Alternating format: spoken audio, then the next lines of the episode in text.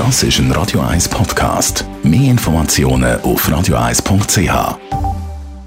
Die Morgenkolumne auf Radio 1. Präsentiert von Autop und Stützliwösch. Wir bieten den Schlieren Zürich-Tiefenbrunnen und am Hauptbahnhof professionelle Innenreinigungen an. Wir freuen uns auf Ihren Besuch.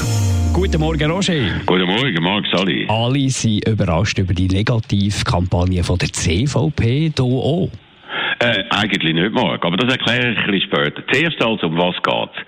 Ausgerechnet mit der Partei CVP, die sich immer so abklärt und vernünftig gibt, pöbelt jetzt also im Wahlkampf. In einem fast schon verzweifelten Versuch, einen weiteren Absturz sogar unter die magische 10%-Marke zu verhindern, verunglimpft sie jetzt im Internet Politiker von anderen Parteien und das sogar Leute, mit denen sie Listenverbindungen eingegangen ist. Während also Polparteien SVP und SP aufwendige Wahlfilme mit ihren eigenen Protagonisten als Laienschauspieler ins Netz gestellt haben, versucht die CVP also auf die Art.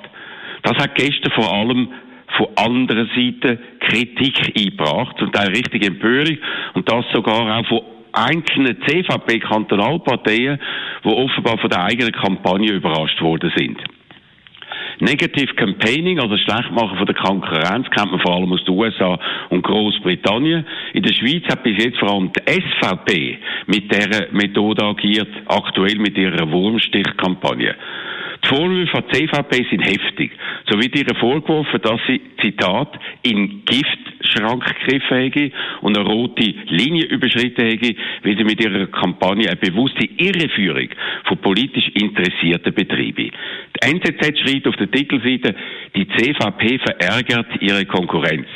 Und der Kommentar im Tagesanzeiger hat den Titel Das Selbstvertrauen der CVP scheint dahin.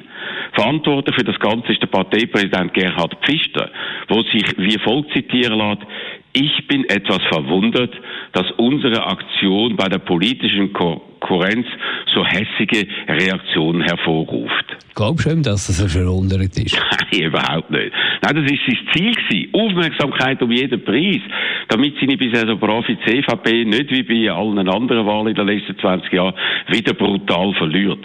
Und dass er jetzt zu dieser Brachialmethode greift, ist für mich keine Überraschung. Denn der Gerhard Pfister hat nicht eins, sondern zwei Gesichter. Im Fernsehen tritt er meist als reflektierender Intellektuelle mit immer leicht suffisantem Lächeln auf. Er gibt sich als der Vernünftige, der Mann vom Kompromiss, der Mann von der Vernunft. Und dann gibt es eben noch die zweite Seite. Nach Mitternacht verschickt er oft aggressive, verletzende Mails in der Welt um, in denen er jede Kontenance vermissen lässt. Wie ein Berserker geht er in diesen Mails auf echte oder vermeintliche Gegner oder Kritiker los. Ich weiß das so genau, weil auch ich, wie viele andere, schon Adressat von diesen nachmitternächtlichen Pfister-Rundumschlägen geworden ist. Jetzt kommt die grobschlächtige Seite mit dieser Negativkampagne zum ersten Mal als Tageslicht, mit der der Gerhard Pfister seine Partei und seine Position als Parteipräsident vor einem drohenden Desaster retten will.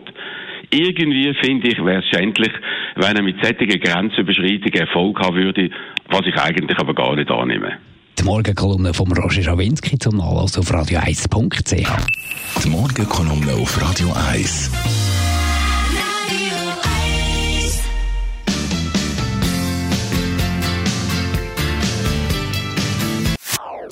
Das ist ein Radio 1 Podcast. Mehr Informationen auf radio1.ch.